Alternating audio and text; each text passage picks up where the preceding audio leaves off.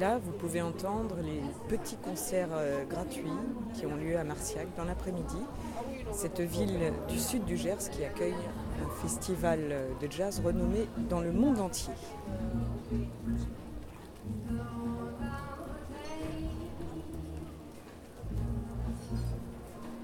Mais à Marciac, il y a beaucoup de jazz, mais pas que. Il y a aussi beaucoup de gens engagés pour la biodiversité, pour l'agroforesterie. Et à ce propos, aujourd'hui, je dois rencontrer Alain Canet de l'Association française d'agroforesterie.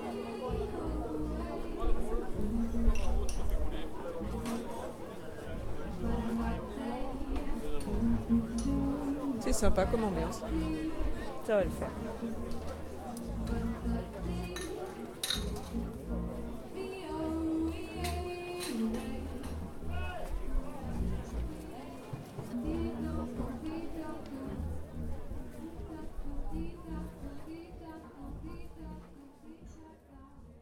Bonjour Alain Canet. Bonjour. Donc vous êtes président de l'Association française d'agroforesterie, Absolument. la FAF, La FAF, on On dit dit ça ça. comme ça. et directeur d'arbres et paysages du Gers. Ouais, 32. Qu'est-ce que c'est l'agroforesterie? Vous pouvez Ah, nous expliquer? l'agroforesterie, Oui, bah oui, c'est simple, c'est, du bonheur. pour les novices? Oui, bah c'est du bonheur, c'est assez simple. C'est, des arbres et de l'agriculture, donc c'est des arbres et du maraîchage, c'est des arbres et de l'élevage, c'est des arbres et de la grande culture, c'est des arbres et de la vigne, c'est euh, présence d'arbres, ils sont isolés, ils sont alignés, ils sont en bouquet, en bosquet, ils sont au bord, ils sont au milieu des parcelles, au bord des champs, au bord des cours d'eau, peu importe, ils ont toujours une interaction sur la production agricole. Euh, Le plus simple, c'est l'élevage, vous mettez un canard, euh, sous les arbres, bah, il mange des feuilles, il mange des fruits, il mange de l'herbe, moins de toxines, moins de problèmes, moins de soucis, moins de consommation d'aliments. Voilà, l'agroforesterie, ça résume tout ça. On a beaucoup de- d'essais hein, avec des noyers et du blé en grande culture. Les, Romains l'ont inventé. On a essayé de l'oublier il y a 50 ans et aujourd'hui elle revient, revient au galop. Il est temps qu'elle revienne parce que parce que il y a des complémentarités, des interactions positives et on peut, avec cette agroforesterie-là, quand on la fait bien, on peut produire et protéger et on en a bien besoin en agriculture. C'est précisément la question que je voulais vous poser. C'est un concept nouveau ou justement un concept ou une pratique qui fait sa réapparition à l'heure actuelle, l'agroforesterie? Vous nous parliez des Romains Oui, à l'instant, ça date euh, Elle- d'aussi longtemps que ça? Oui, oui, absolument. Elle fait clairement sa réapparition. L'agroforesterie, c'est une vision optimisée et, et probablement optimiste de l'agriculture. Je serais tenté de dire que c'est quasi impossible de faire de l'agriculture sans les arbres. Alors, jusque-là, euh, on a utilisé euh, les humus, la richesse du sol qui avait été créée euh, par des pratiques liées aux arbres, par la forêt, qu'on a, a, on a ouvert la forêt pour faire de l'agriculture, etc., les prairies permanentes. Sauf que là, on arrive presque au bout. Donc, euh, c'est pas une technique du passé, c'est juste logique. C'est une agriculture qui n'est pas contre nature, qui est avec la nature. Et le summum de la nature, c'est l'arbre. Donc, on essaie de remettre effectivement euh, tout ça en scène et montrer que ben, on peut faire l'agronomie, on peut faire euh, de l'écologie et on peut faire de l'économie en même temps. Et, c'est vrai que c'est pas dans nos schémas de pensée. Donc, c'est le, plus dur pour nous, euh, c'est d'arriver à convaincre, bien évidemment, mais, mais nos agriculteurs le font. Nous, on en parle, mais eux, ils le font. Donc, euh, on a des, ce qu'on pourrait appeler des vitrines, même si on n'aime pas trop le mot, euh, c'est de montrer qu'il faut avoir une vision complètement décloisonnée du sujet. Oui, en agriculture, on peut protéger la biodiversité. Oui, en agriculture, on peut stocker du carbone. Oui, en agriculture, on peut produire tout à fait normalement. Oui, en agriculture, on peut avoir une influence sur le climat. Et cette vision transversale des choses est, pour l'instant, encore difficile à faire, euh, à faire passer Auprès des agriculteurs auprès des agriculteurs, mais des instituts techniques, des scientifiques, même s'il y en a beaucoup qui travaillent sur le domaine. Jusque-là, on essayait de réparer une goutte d'eau. Une goutte d'eau qui est sale, on essaie de la réparer avec un produit.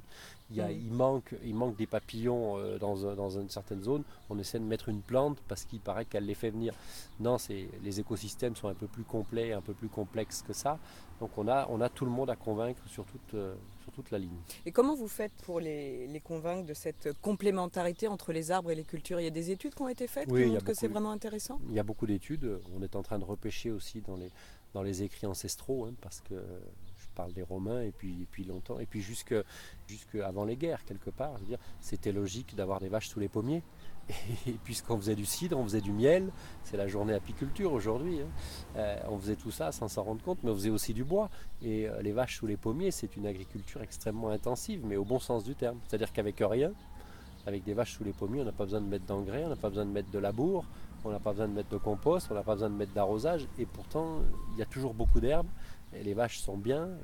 Je, schématise, mais c'est un petit peu ça le, principe. Donc il faut qu'on reparte de ça, qu'on se lave la tête.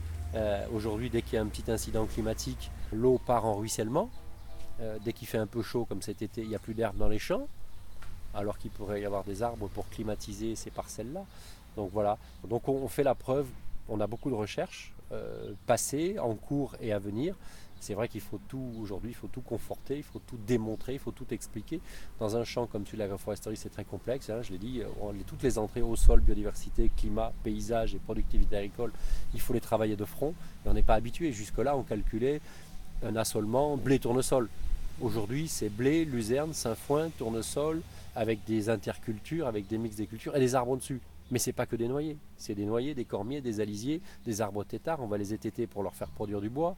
Les têtes vont se creuser, donc dedans vont arriver des chauves-souris, des pics prunes, des, des chouettes chevêches. vous voyez, d'un modèle un peu simple, on passe à quelque chose de beaucoup plus complexe qui essaie de reproduire un écosystème forestier. On s'inspire librement de l'écosystème forestier. Avec rien, je fais énormément. En agroforesterie, on copie ça. Hmm. Il y a eu quand même une expérimentation de l'INRA, plusieurs, oui, bien sûr, qui montrait qu'on pouvait obtenir un gain de productivité de l'ordre de 30-36% en agroforesterie par rapport aux cultures. Euh, Absolument. Alors soyons clairs, hein, le gain de productivité, il est calculé. Donc ça, c'est les travaux de Duprat, l'UMR System à Montpellier. Euh, il est bien de dire si je fais 100 hectares de bois et si je fais 100 hectares de blé, j'ai un résultat X. Si je fais, 100 si je fais 200 euh, hectares d'agroforesterie, j'ai un résultat de 30% supérieur. Je ne vais pas récolter 30% de blé. Mais par contre, je vais avoir du blé plus les arbres euh, sans empiéter sur le rendement du blé.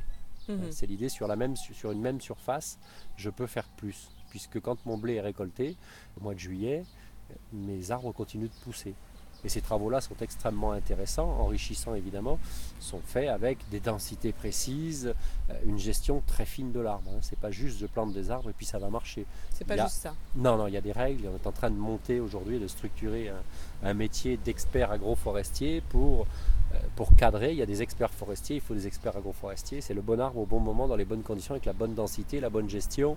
Et avec la bonne culture également. Avec la bonne culture et l'agriculteur formé. L'agriculteur va gérer les arbres. Il n'aura plus une morne plaine, il aura une plaine avec des haies, des ripiciles qui sont les formations ligneuses de bord de cours d'eau, et puis des arbres au milieu de ces champs ça, il faut que ça marche en fonction de son machinisme, en fonction de l'ensoleillement, en fonction du type de sol, du type d'arbre, etc. Et à partir de ce moment-là, ça marche et ça marche très bien. On est vraiment dans l'optimisation. Alors, et pourquoi ça marche? Qu'est-ce qui explique ce gain de productivité? D'où provient cette synergie entre l'arbre et les cultures précisément? Est-ce que vous pourriez développer un Mais d'une part, et notamment quand on arrête les produits de traitement trop violents et le travail du sol, hein, le gros le gros problème de l'agriculture, c'est le travail du sol, et ça, on l'entend peu souvent dire. Et quand on met des arbres dans des cultures, euh, ben, on va avoir un microclimat, on va limiter l'évapotranspiration, on va amener euh, ce qui s'appelle des auxiliaires des cultures. Donc ça, c'est pas du tout négligeable d'avoir les bons pollinisateurs. Alors les, plus emblématiques, c'est pas les plus efficaces, mais les plus connus sont les coccinelles euh, sur, les, pucerons. Et, tout un tas de paramètres comme ça, on va faire une meilleure rétention en eau dans ces parcelles. Euh, et on empêche le ruissellement. On empêche le ruissellement, donc on, donc on garde de l'eau disponible. Donc on dit que les arbres consomment, mais si on est capable de la, garder. Et puis là, on retombe dans les, dans les fondamentaux de l'arbre, c'est que l'arbre, il vit avec des champignons. Ces champignons s'appellent les mycorhizes. Et ces mycorhizes se nourrissent de la sève élaborée des arbres. C'est donnant-donnant. Hein. L'arbre donne aux champignons et tous les arbres sont mycorhizés. Donc le champignon reçoit de la sève élaborée pour vivre et en échange il fait circuler des informations, des éléments nutritifs et de l'eau. Et là on voit, et dans ces travaux-là, on voit des interactions avec les cultures. C'est-à-dire que les cultures bénéficient de ces échanges entre les champignons et les arbres. Toutes ces, petits éléments assemblés euh, sur le, le, climat, sur l'eau, sur le sol, sur la biodiversité du sol, font qu'on peut maintenir des rendements agricoles équivalents en faisant pousser des arbres dessus, je rappelle pour mémoire que les blés n'ont pas besoin d'être en plein soleil toute la journée. Simplement, les lignes d'arbres sont composé de façon à ce qu'il y ait suffisamment de lumière qui rentre dans la parcelle. Et aujourd'hui, on se retrouve avec des, coulées de fleurs, avec de, la verse. Hein. les, céréales se couchent dans les champs parce qu'il y a trop de vent, parce qu'il y a des vents stressants euh, très importants, et les rendements baissent parce que les sols sont de moins en moins riches, on a perdu en fertilité, et les rendements baissent parce que les coûts climatiques, c'est-à-dire du très chaud, du très froid et du très venteux, sont de plus en plus omniprésents. Ça veut dire que les agriculteurs qui plantent aujourd'hui des parcelles agroforestières, au sens large, hein, des arbres autour et au milieu des champs, ils ont avant tout une démarche agronomique. Ils savent qu'ils récupéreront ou pas du bois, ils savent que ça a une valeur, ils savent que c'est beau, ils savent que ça participe à la biodiversité, à la faune sauvage en particulier, etc. Mais la plupart des gens qui rentrent dedans, c'est un outil agronomique. On sait que ce sont les arbres qui créent des humus stables. On sait que ce sont les arbres qui font vivre les écosystèmes. Les arbres dominent les écosystèmes et s'ils les dominent, c'est pas par hasard. Ces agriculteurs-là ont bien compris qu'un sol, ça devait toujours être couvert, jamais travaillé, que ça avait besoin d'une dizaine de plantes en permanence. C'est pour ça qu'on fait des couverts végétaux, du semi-direct sous couvert, des intercultures, des cultures euh, mélangées. Et je serais tenté de dire jusqu'à une certaine limite, mais plus on en fait, mieux ça marche. Alors des semi-directs et des couverts végétaux, vous pourriez préciser un peu? Ça veut dire qu'on laboure plus, qu'on retourne plus la terre, qu'on éventre plus le sol? Non, ça veut dire qu'on éventre plus le sol, parce qu'encore une fois, en prairie permanente, vous labourez pas, il y a toujours de l'herbe. En forêt, vous labourez pas. Il n'y a pas un seul abruti dans ce bas monde qui a amené du compost euh, dans une forêt. Déjà qu'on sait que le compost ça sert pas à grand chose, mais encore moins, encore moins dans une forêt. Donc du coup on, copie ça et on sait très bien que c'est les bactéries, les micro-organismes, euh, les champignons, les mycorhizes et les vers de terre et, les, vers de terre, qui font le boulot, euh, qui assimilent la matière organique. Il y en a de moins en moins. Voilà. Ben, du coup, dans les parcelles traitées et dans les parcelles labourées, il y en a de moins en moins. C'est pour ça que toutes les agricultures ont besoin de progresser, y compris la bio, puisque la bio, pour désherber, travaille le sol. Et à chaque fois qu'elle travaille le sol, elle coupe les champignons mycorhiziens et les bactéries, donc la capacité des plantes de communiquer. Donc elle met les plantes en, en compétition. Au lieu de les mettre en symbiose, on les met en compétition.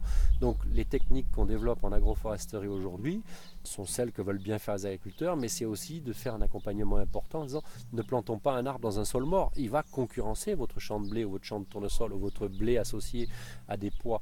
Donc les agriculteurs font des blés associés au pois parce que le pois est une protéine intéressante euh, dans l'autonomie alimentaire humaine et de l'élevage par exemple, mais c'est bien d'avoir une plante qui enrichit le blé en même temps qu'il pousse par mhm. exemple. Et puis dès qu'on a récolté le blé, mais on va semer un couvert végétal, c'est-à-dire qu'on va semer une dizaine de plantes, plutôt que de laisser le sol nu, se mourir. Le sol, il déteste être nu et il déteste être travaillé. Donc le jour de la moisson, on sème un couvert qui lui va pousser, profiter. Alors les années qui sont trop sèches, c'est un peu difficile, mais ce n'est pas le sujet aujourd'hui. Et ce couvert-là ben, va nourrir le sol, nourrir les vers de terre, et les vers de terre vont décomposer cette matière, l'enrichir, l'entraîner en bas pour que les racines puissent aller la chercher. Et puis à l'automne, ces plantes qui feront 1m50 de haut, bourrées de fleurs, donc bourré d'abeilles et de pollinisateurs, et ça évite qu'on se pose des questions de savoir si on va faire des bandes fleuries, des hôtels insectes, toutes ces conneries qui servent strictement à rien. On va voir que ces plantes qui ont fleuri, on les écrase, et là on va semer une orge d'hiver, ou je ne sais quoi, on va semer une graine dans une plante qui va servir de litière, comme en forêt, qui est riche, qui est bourré de nutriments, qui les a gardés, qui n'a pas ruisselé euh, l'orage du mois d'août, là qu'on prend sur le chapiteau ici à Marciac, ben, au lieu qu'il ruisselle comme sur le chapiteau, l'eau rentre véritablement dans le sol, on crée de la réserve utile en eau dans le sol, et tout le monde s'en porte bien. Donc c'est une révolution agricole totale. Alors je ne sais pas si on dit 300 ou, 180 degrés, 360 on revient au même endroit, donc peut-être 180, il faut faire gaffe à ce qu'on dit. En tout état de cause, je faisais du blé tournesol, maintenant je fais du blé du tournesol, mais avec une dizaine de plantes entre ces deux cultures-là, et éventuellement du tournesol avec du trèfle associé. Ben, le trèfle, c'est très bien. Dès qu'on le récolte, il repousse et il refleurit. Donc, à nouveau, de quoi enrichir le sol en azote, nourrir les pollinisateurs. Et au-dessus, j'ai des arbres variés. Donc, l'association arbre et couvert végétal est, encore une fois, fondamentalement une copie écosystémique et intéressante d'une agriculture qui se veut, euh, et on n'a pas peur des mots, hein, parce que qui se veut être, être productive. C'est-à-dire que l'agriculture, elle ne supporte pas la, décroissance, elle ne supporte pas le repos, elle ne supporte pas la jachère. On s'est beaucoup, beaucoup trompé sur le labour, et c'est vrai que labourer des sols riches et planter des graines dans les sols riches, ça, ça a très bien marché jusqu'à maintenant. Là maintenant, on sait parfaitement qu'il y a 95% des sols cultivés en France qui perdent de la matière organique tous les ans. Ça veut dire qu'on perd le capital. Comment ça se fait que ça a très bien marché jusqu'à maintenant et que Parce maintenant que ça ne marche plus Ou alors est-ce qu'on s'est rendu compte que Ça a très bien marché parce que les sols étaient, euh, encore une fois, originaires soit de la prairie permanente, soit de la forêt. Donc c'est des sols qui étaient riches, qui étaient très riches en humus. Et faire l'agriculture sur des sols riches, ça marche toujours. Ça marche d'autant plus qu'on a mis beaucoup d'engrais, puisqu'il faut aller nourrir le monde et mettre des engrais sur un sol riche, ça marche encore mieux. Sauf qu'aujourd'hui, les sols ne sont plus riches, On les engrais fuient, et voilà, on les a appauvris, et qu'on n'a pas d'autre moyen que de... Il n'y a que les plantes qui peuvent nourrir le sol. Les engrais, ça nourrit la plante à un, moment, à un instant T, quand ça fuit pas. Il n'y a que des plantes qui peuvent... La matière organique et des plantes. Mais la matière organique, on parle de fertilité in situ. C'est bien une plante qui en remplace une autre. Les branches des arbres qui, sont, qui tombent au sol, que l'on broie, les feuilles, les racines, c'est surtout les racines hein, des arbres qui enrichissent les sols, les racines de ces plantes qu'on cultive. Mais on parle de permaculture, en, vous avez peut-être entendu Justement, parler de ça, en maraîchage, une forme de l'agroforesterie, c'est la permaculture. hein. Ça n'existe quasiment pas en France, mais ça commence à arriver. Voilà, ça, la permaculture, c'est la culture permanente. Ça veut dire ce que ça veut dire. On- le sol, il faut qu'on le respecte. Et dès qu'on dès qu'on commence à le respecter, alors quand le sol est, est appauvri et bousillé, c'est un peu dur, parce qu'il faut 3-4 ans pour le remettre en état, lui remettre, et vous l'avez dit, il n'y a plus beaucoup de vers de terre, lui remettre tout son cortège de bestioles, dont les vers de terre, qui sont euh, les fondamentaux. hein. Marcel Boucher euh, a beaucoup, beaucoup travaillé là-dessus. Vous avez peut-être entendu parler de lui. Euh, il, a passé trois jours ici, d'ailleurs, avec nous. Et il a fait un pavé illisible, mais, mais dès qu'on le lit, qui est absolument passionnant sur les vers de terre. Et là, on, on remet, on remet cette fertilité. Et c'est tout le travail que l'on que l'on produit en ce moment, euh, les uns les autres, pour déjà pour sortir des idées reçues, parce que cette agriculture, cette agriculture permanente, agroforestière, elle est, elle est encore un peu décriée, elle n'est pas très bien comprise. Certains disent, mais ils vont nous obliger à planter des arbres, ça n'a jamais été le cas. Simplement, malheureusement, je peux le dire différemment, mais la plupart des gens qui plantent, ils plantent pas pour se faire plaisir. Ils plantent parce qu'encore une fois, il y a cette valeur économique, agronomique, Mm. qui fait que, ben oui, ça amène en plus de l'écologie. Ça aussi, hein, il y a un fossé entre la sphère environnementale et la sphère des productivistes qui ne se comprend pas. Et le problème, c'est que les deux ont tort. Il ferait mieux de se regarder un peu plus parce que les deux ont tort. Il- ça ne sert à rien de protéger la nature. On- On a la preuve d'ailleurs que on voit les efforts qu'on a fait pour protéger des plantes ou des bestioles dans des coins. Ça n'a jamais donné, jamais fait des choses miraculeuses. Par contre, accepter que la biodiversité est le moteur de l'agriculture, changer un peu ce regard-là. et- Là, c'est un changement de paradigme qui est complet. oui, quand même. ben, oui, ben, vous le verrez, on a un agriculteur, là, Jean-Christophe Badi, qui va venir témoigner tout à l'heure, et vous verrez que ça, ça dépote. Ça Alors dépote, précisément, peut- quel accueil euh, vous réservent les agriculteurs quand vous les rencontrez et que vous essayez Alors, de ben, leur la- expliquer euh, Ben, l'accueil. Alors nous, nous euh, si vous voulez, bon, d'une part, si on prend Arbre et Paysage 32, c'est une association d'agriculteurs. Hein, on a 800 adhérents. euh, c'est une association d'agriculteurs qui on a professionnalisé. Il y a 12 salariés. On fait de la recherche, on fait du développement, on fait de l'appui technique, du conseil, de la publication, de la formation et de la sensibilisation. Euh, En règle générale, on va chez les agriculteurs qui nous demandent de venir. On n'oblige personne à planter un arbre. Après, on s'oblige un petit peu, c'est un petit peu ce qu'on fait aussi à Paysagine Marciac, on s'oblige à sortir un peu de nos réseaux, même s'ils sont pas mauvais, nos réseaux, enfin ils sont assez gros, mais on en sort un peu parce qu'il faut aller voir ailleurs, il faut prendre la température, il faut regarder, il faut croiser les regards et euh, il n'y a pas d'abruti. Il n'y a pas d'abruti, il y a juste un modèle qui s'effondre, qui s'essouffle. Il y a juste des gens qui ont tout investi dans ce modèle-là. Et quand on a tout investi dans ce modèle-là, c'est pas simple. Tu ne C'est peux pas aller voir le mec au coin et lui dire Mais t'es vraiment un con, en plus t'as vu, tu gagnes plus d'argent. Oui, et alors Ça va changer quoi? Il y a un schéma, il y avait un schéma de pensée, un schéma de travail, un schéma d'investissement. J'ai investi tout ça là-dedans.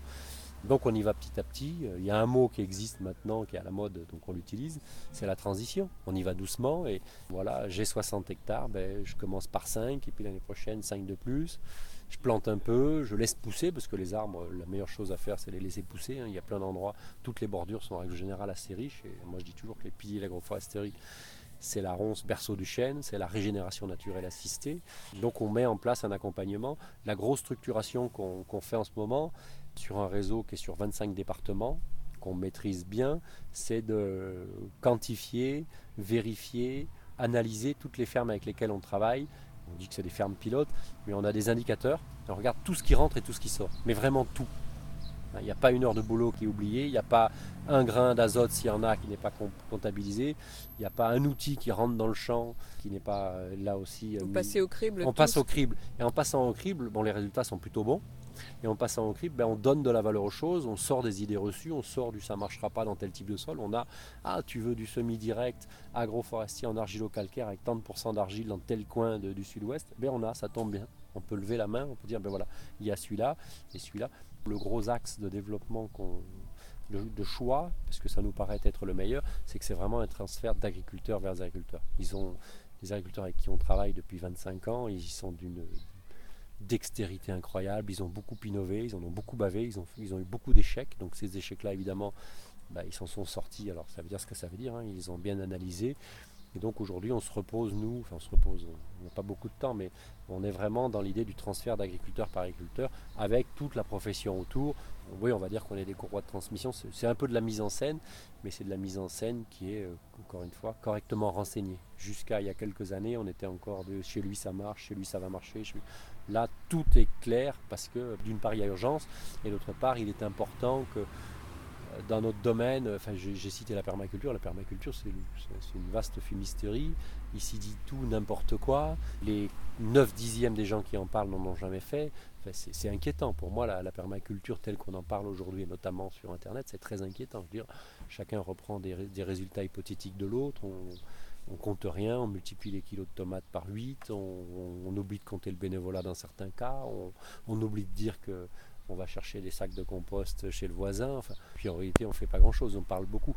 Donc euh, l'agroforesterie chapeautant tout ça, au regard de nos responsabilités nationales et internationales, nos liens avec la Fédération mondiale, notre engagement auprès de l'Association européenne d'agroforesterie, on essaie de, sortir un peu du champ. Chez Machin, c'est extraordinaire et ça pousse tout seul.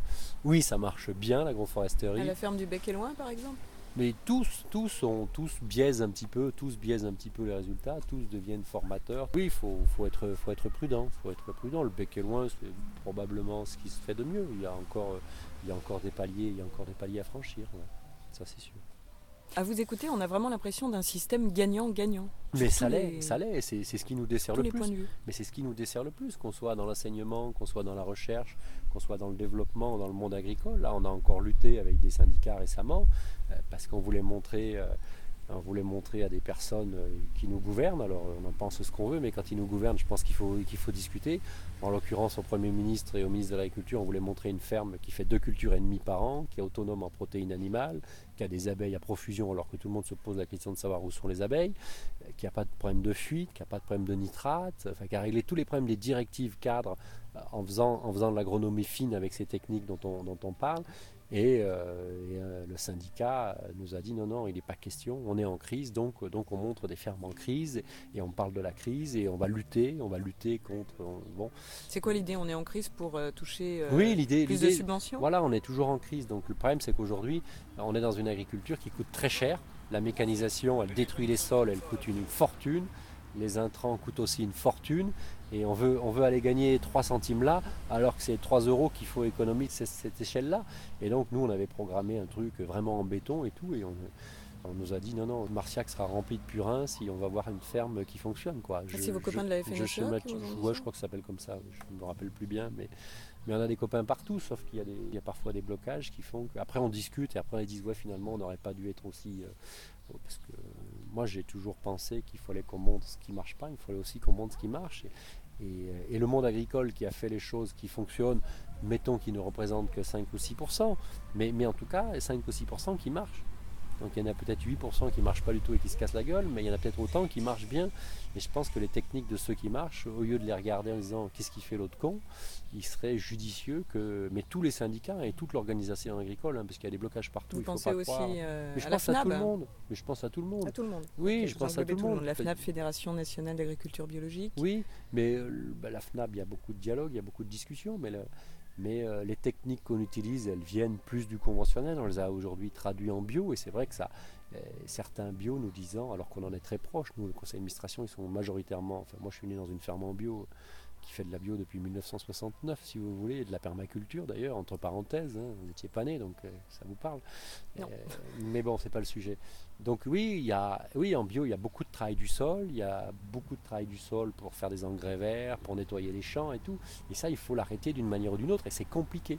Donc conventionnel et bio doivent travailler ensemble. Les techniques, je ne sais pas comment s'appellera cette agriculture. Évidemment qu'il faut sortir des intrants qui posent des problèmes considérables, mais en tout cas, il faut, faut que cette agriculture, elle bouge, elle bouge vite, et ça tombe bien, euh, elle existe. Elle existe, aujourd'hui, il faut la comprendre. Et, Vu l'urgence, ce qui est bien, c'est que vous accueillez tout le monde. Qu'on vienne du conventionnel, euh, de la bio, de l'agriculture raisonnée, peu importe, vous aidez tout le monde à avoir cette formation. Je, je vous l'ai dit, il y a 95% des agricultures qui perdent de la matière organique et les bio sont tout à fait concernés et, les bio sont au moins aussi concernés par l'agroforesterie que les autres. Certes, des fois on me dit mais tu plantes des arbres chez des conventionnels. Je dis déjà il y a une formule euh, gratuite mais qui fonctionne bien qui dit que les conventionnels sont pour certains de futurs bio.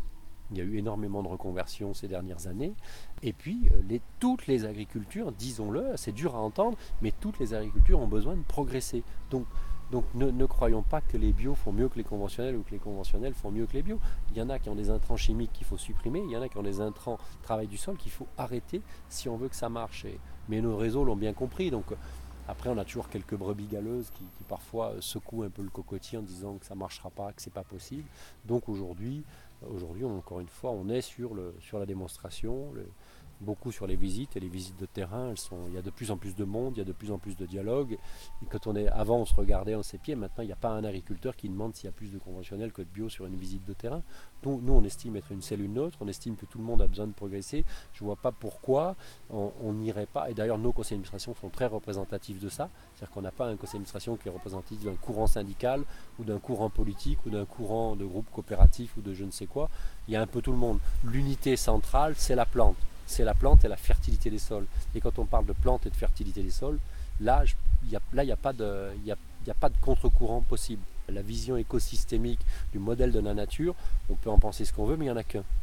Hein, donc, en fait c'est ça, on retourne à une vision d'écosystème naturel qu'on met avec la nature. S'il y a des chardons qui poussent partout, on va semer des plantes de la même famille que les chardons pour en faire une récolte, parce que le chardon c'est une plante bioindicatrice et réparatrice des sols. Donc il faut arrêter de lutter contre. S'il faut, c'est faire avec. Il faut laisser s'exprimer ce potentiel-là. Si le chardon arrive, c'est que le sol est compactible, on va mettre une plante qui le remplace et qu'on va pouvoir récolter. Soit ça fait un engrais vert, soit je donne aux animaux, soit je donne en alimentation humaine. Et quand on a pigé ça, ça marche très bien.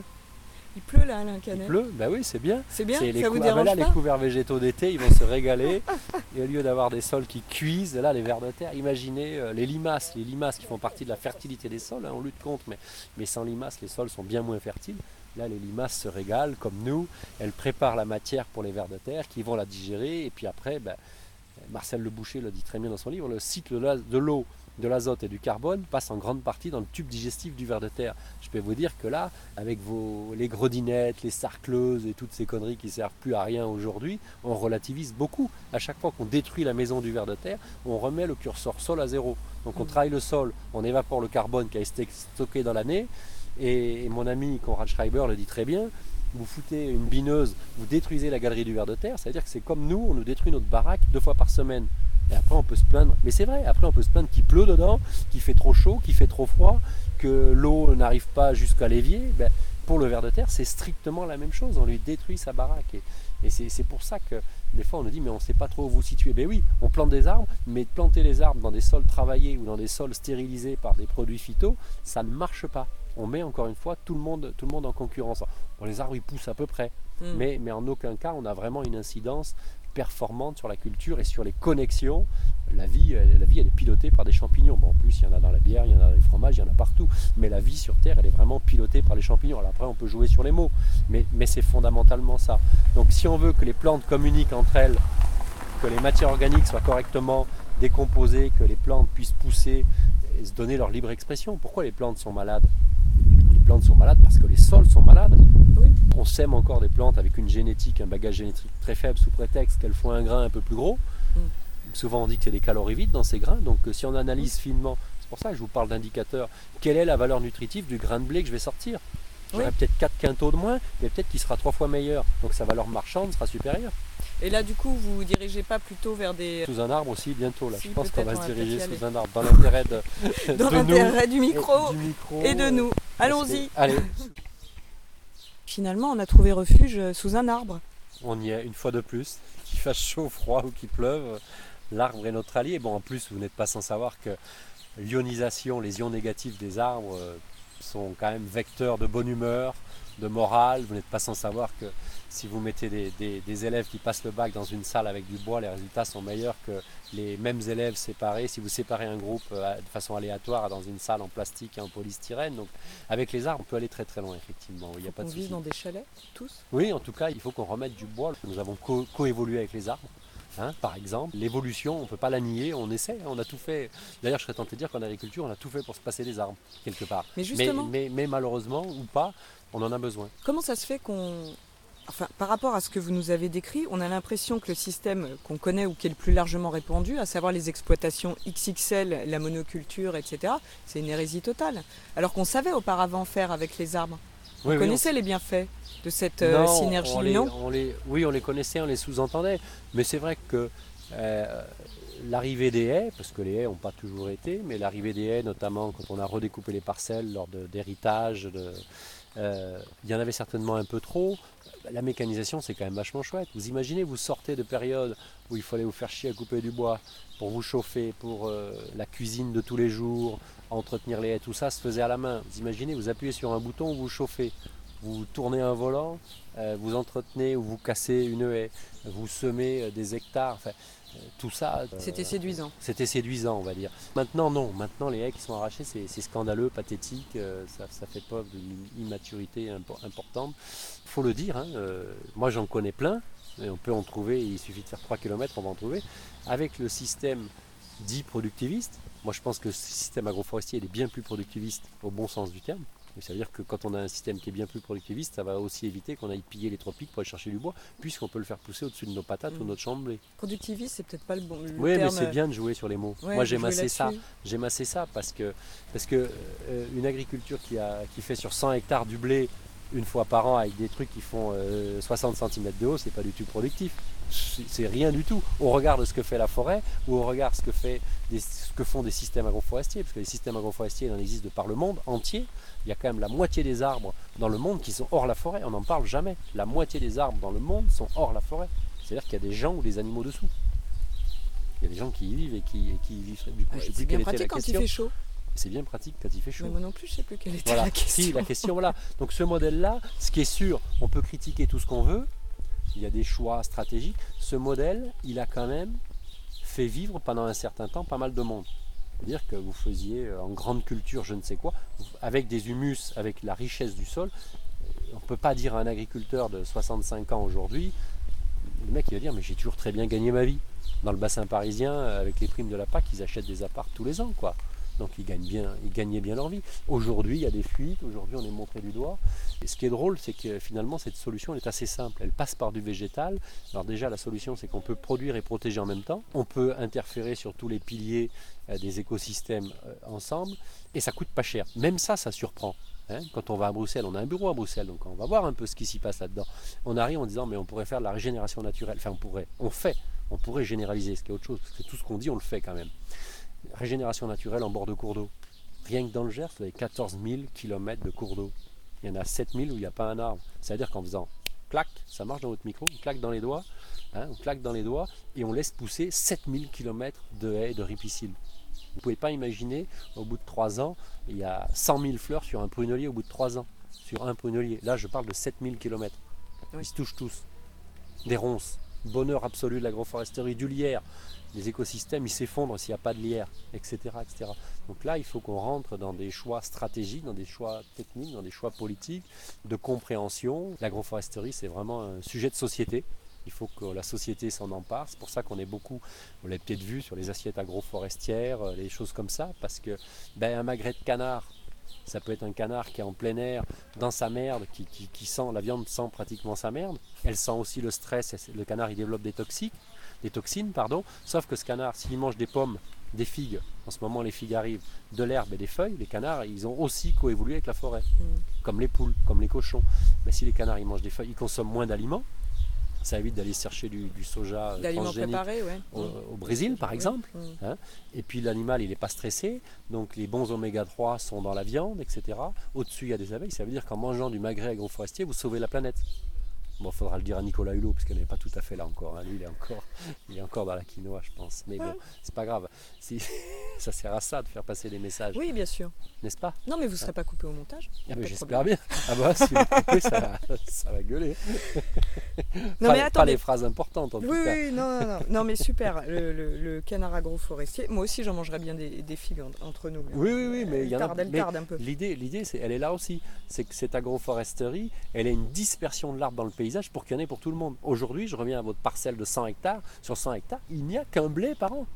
Il pourrait y avoir combien de milliers de figuiers, et de pêchers, et de poiriers, et d'amandiers, et de chênes, et combien de familles pourraient vivre? C'est aussi de recréer de l'emploi. Ça veut dire que, enfin, moi je connais des agriculteurs du côté de Valence qui font du mouton et des figuiers au-dessus. Aujourd'hui, ils gagnent mieux leur vie avec les figues qu'avec le mouton. Ah ouais. Oui, non, mais c'est.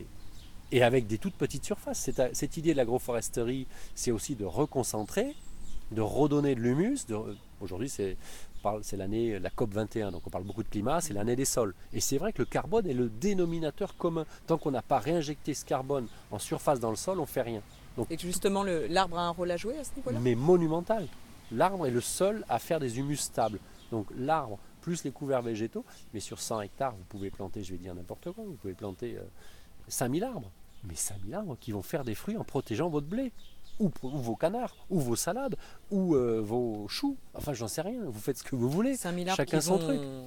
abriter euh, par trop forte chaleur, qui Oui. vont couper les vents trop forts également, Absolument. qui vont empêcher le ruissellement des gros orages. 5000 arbres qui régulent en fait les, les excès climatiques. Et Mais c'est ça, le, le- le- le- le truc là, euh, c'est que ces 5000 arbres, il est bien branché votre micro, je dis un truc important. Non, je oui, plaisante. oui, je crois. Ces ouais. 5000 arbres-là, ils vont réguler tout ça et produire en même temps. Voilà. Vous vous rendez compte? Non seulement c'est pas une contrainte, mais c'est une deuxième opportunité. C'est-à-dire que vous avez l'assurance climatique au sens large, hein, donc avec tout ce que vous venez de, de citer, plus la production. Mais ça peut être du bois énergie, parce qu'il faut bien se chauffer malgré tout. Ça peut être du bois litière pour mettre sous vos animaux l'hiver, plutôt que de sortir la paille des champs, ce qui est un drame, parce qu'on enlève la fertilité des champs. Mais avec les branches des arbres têtards, on peut faire cette litière, on peut faire du BRF, du bois raméal fragmenté, qui est un bois fertilité.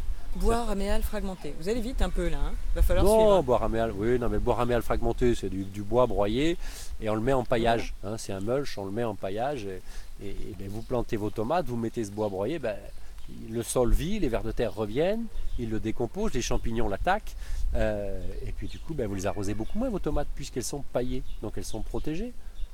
Un gland, ça tombe pas dans un désert, un gland, ça tombe dans un humus forestier et ça germe dans un humus forestier. Et une tomate, ça pousse mieux sur un sol qui est paillé, qui garde l'eau et qui garde ses bactéries, ses micro-organismes et toute la faune du sol. Enfin, on parle toujours de la, de la biodiversité, mais la biodiversité, elle commence dans le sol et elle est beaucoup plus dans, dans une prairie. On dit toujours que le, poids des vers de terre est plus important que les vaches. Et il n'y a pas que le tigre du Bengale ou, euh, ou je ne sais quel éléphant, même si tout ça est important. C'est- aussi l'idée de l'agroforesterie qu'on développe en, en Europe et puis en France et puis sous nos pieds. C'est qu'il faut vraiment qu'on balaye devant notre porte. Aujourd'hui, on peut produire de l'alisier terminal dans nos champs de blé. Euh, Il n'y a aucun bois tropical qui lui arrive à la cheville. Hein, on va chercher du bois et, d'ailleurs on, est responsable. Je crois que quand on a mis l'agroforesterie dans l'assiette, c'est-à-dire mais si vous consommez un produit agroforestier, mais vous savez ce que vous faites. Vous savez que celui-là, il a stocké du carbone, qu'il a protégé les abeilles, etc. Et ça veut dire aussi que quand vous, euh, puisque le, bois, euh, vous mettez du bois dans votre maison, vous êtes en meilleure santé et en meilleur le psychisme, c'est important.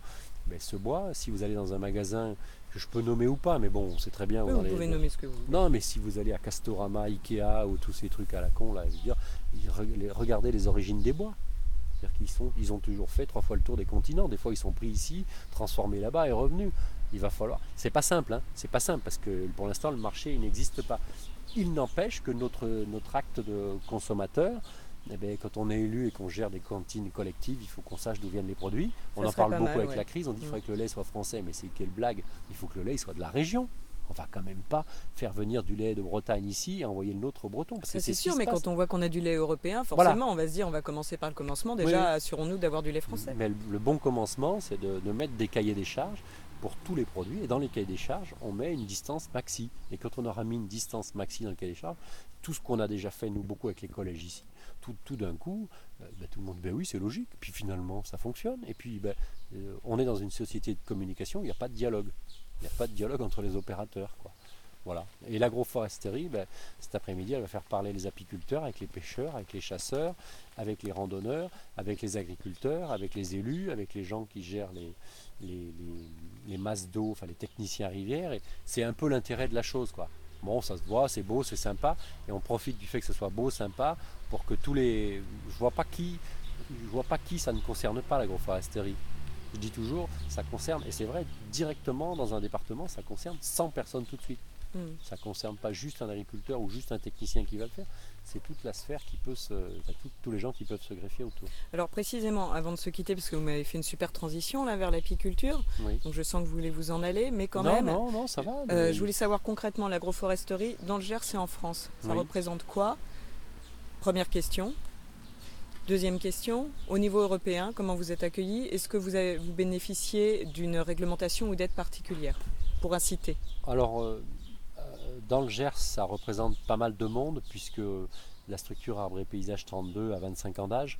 Donc, euh, quand on a 25 ans d'âge et qu'on se donne les moyens de faire des vérifications, c'est-à-dire qu'on regarde ce qui, se font, ce qui se faisait dans les techniques ancestrales, on regarde ce qui se fait dans la recherche. On a nous-mêmes un labo de recherche ici, donc euh, les agriculteurs accrochent. Les agriculteurs du réseau ou proches du réseau, ils ont souvent une bonne raison qui est agronomique, mais l'agronomie c'est un vaste domaine. Euh, en France, c'est euh, hétérogène, ça veut dire qu'il y a une quarantaine de structures qui accompagnent des projets d'agroforesterie avec plus ou moins de volume. Euh, donc tout ça est à redéployer, à conforter, puisque les départements n'ont pas disparu, c'est une bonne échelle pour, pour, en faire la promotion. Alors on est bien d'accord que l'agroforesterie, c'est l'ensemble des arbres champêtres. Aujourd'hui on a un peu trop mis l'accent, nous les premiers, sur une moissonneuse rouge sous les peupliers, que vous avez peut-être déjà vu, qui est une forme d'agroforesterie, qui est surtout un laboratoire, celui de l'INRA de, Montpellier, euh, le bocage, les arbres têtards, les haies, les ripisylves et les arbres au milieu des champs, tout ça c'est de l'agroforesterie. Donc ça veut dire qu'il y a des zones, les bocages normands, les bocages vendéens, les pays de la Loire sont des systèmes agroforestiers qui sont quand même gérés, entretenus. On y fait du bois, on y fait du bois énergie, on y fait beaucoup de choses. Il y a des plantations dites intraparcellaires, des arbres au milieu des champs, donc ils s'en plantent 2 ou 3 000 hectares par an ce qui est beaucoup et pas beaucoup. C'est pas beaucoup au regard de la surface agricole utile. Ça se développe un petit peu. Le problème que l'on a, c'est qu'on est en démarrage d'une nouvelle programmation PAC. C'est d'une complexité invraisemblable. Nous-mêmes avons du mal à nous y retrouver. Pour ce qui est le cas de la France, on est en train d'y mettre de l'ordre. On est en train de travailler avec le ministère de l'Agriculture et un petit peu le ministère de l'Écologie à écrire une mesure agroforesterie. C'est-à-dire qu'il y a, deux, personnes qui ont été nommées au ministère de l'Agriculture pour bosser sur l'agroforesterie, nous-mêmes qui mettons une pression amicale, mais nous sommes omniprésents évidemment, et on va écrire un plan agroforesterie 2020.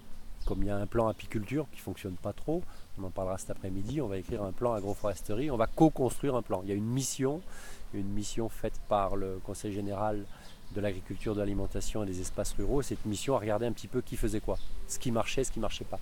Parce qu'on a, on a toujours tendance en France à complexifier tout et à ne voir que ce qui ne marche pas. Donc nous-mêmes avons dit, ce n'est pas à l'Association française d'agroforesterie dont j'ai la modeste responsabilité de faire notre autocritique.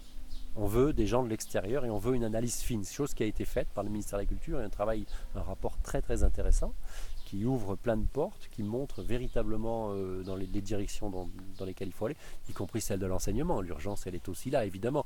On ne peut pas, dans l'enseignement, ne pas évoquer correctement l'agroforesterie. Que chacun chemine, mais on ne peut pas ne pas l'évoquer. Mm. C'est une, euh, on parle beaucoup d'agroécologie aujourd'hui. Euh, dans l'agroécologie, c'est un des dix fondements. Hein, la, clé numéro 10 de l'agroécologie en France, c'est l'agroforesterie. Et heureusement. Heureusement, c'est le cas.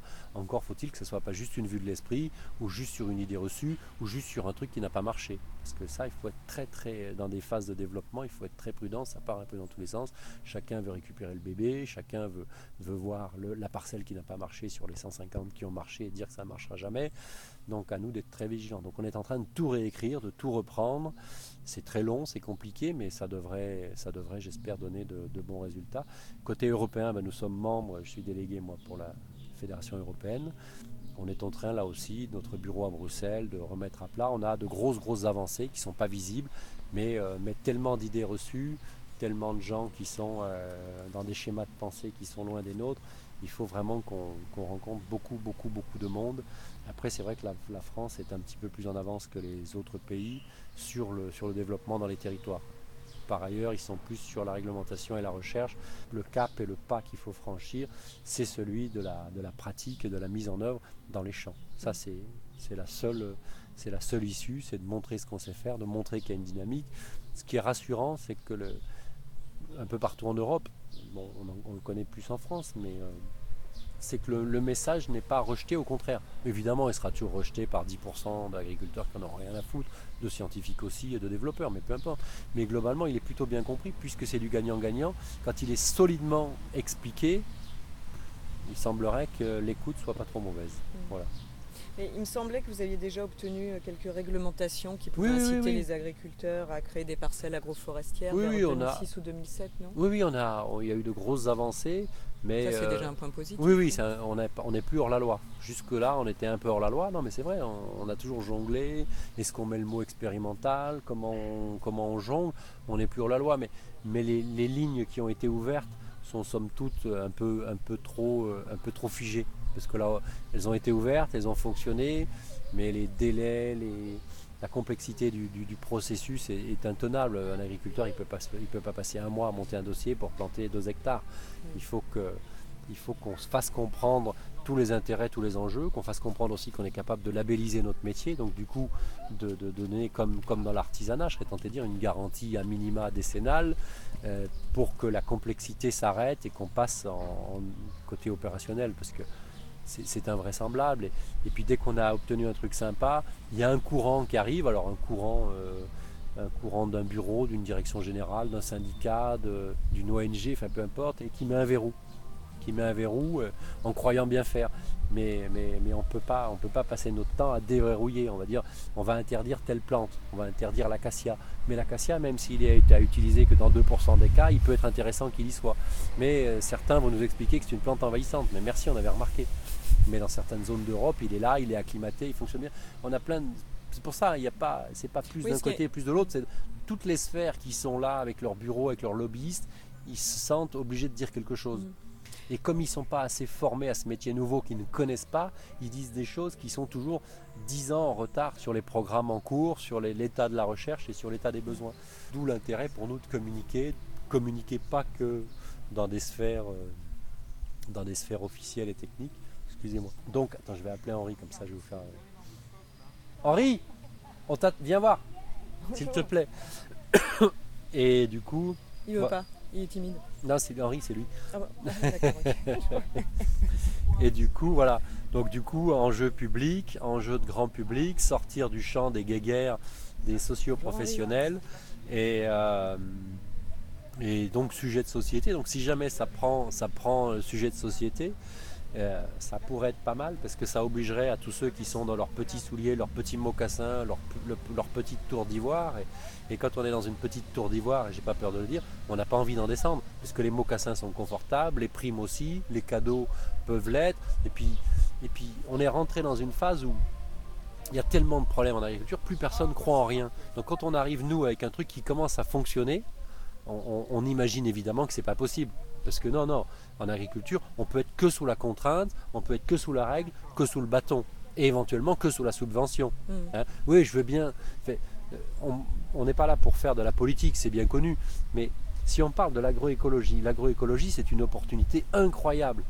Et, et aujourd'hui, l'agroécologie est refusée par tout le monde, alors que c'est une opportunité puisqu'elle remet des mécanismes qui sont ceux de la fertilité à plat sur la table.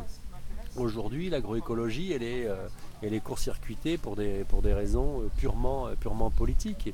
Et, c'est pour ça qu'on a le plaisir d'accueillir aujourd'hui Henri Clément, l'éminent porte-parole de l'UNAF, et parce que... Parce que ben, L'UNAF, l'UNAF. Ah ben, L'Union nationale de la culture française, enfin on ne les présente plus.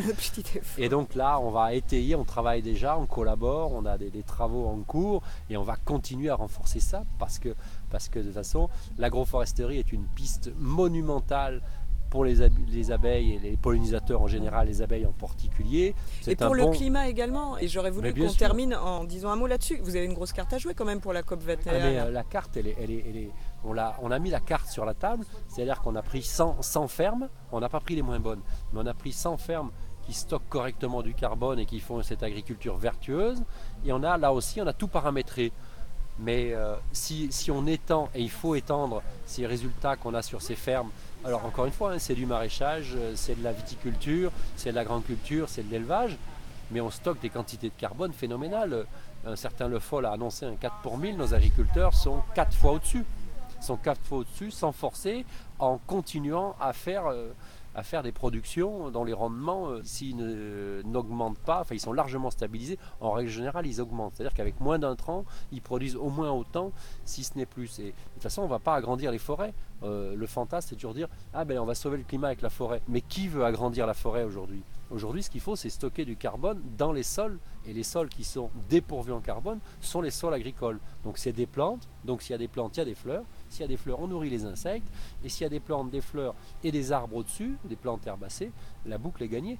On a mesuré, on n'ose pas le publier, on a mesuré que euh, les émissions, les émissions de l'agriculture, plus d'autres, après, il faut faire gaffe parce qu'il faut, pas, aussi réduire probablement euh, plein d'émissions. Mais nous, on essaie de balayer devant notre porte les émissions de l'agriculture en faisant ces semis-directs sous couvert végétal et agroforestier avec de la régénération naturelle assistée. On les compense facilement. Et ça, même, c'est difficilement audible parce qu'encore une fois, ça résout presque tous les problèmes. Ça ne les résout pas miraculeusement, hein. je l'ai bien dit. Il faut 3-4 années d'adaptation. Il faut un peu de temps que les arbres, pour que les arbres poussent. Il faut que Et puis il faut bien choisir les arbres en fonction on du est bien terroir, du hein. milieu, Mais les, résultats, c'est pour ça qu'on va, on va mettre de gros coups de semonce là, sur la COP 21. Tout le monde va le faire. Mais les sols agricoles sont dépourvus en carbone. Il y a un potentiel sous nos pieds pour stocker ce carbone-là. Ce carbone qui est le moteur de toute la vie derrière. Ça, c'est sûr. Donc en gros, c'est bien le carbone. Ah mais le carbone, c'est bien. Le carbone, il faut pas. C'est une chape de plomb pour l'instant le carbone, euh, avec et sans jeu de mots, mais les deux d'ailleurs. Mais la chape de plomb qui est au-dessus de nous, il faut la prendre par les plantes et la mettre dans la surface du sol pour redonner cette activité biologique, redonner cet humus, redonner cette fertilité.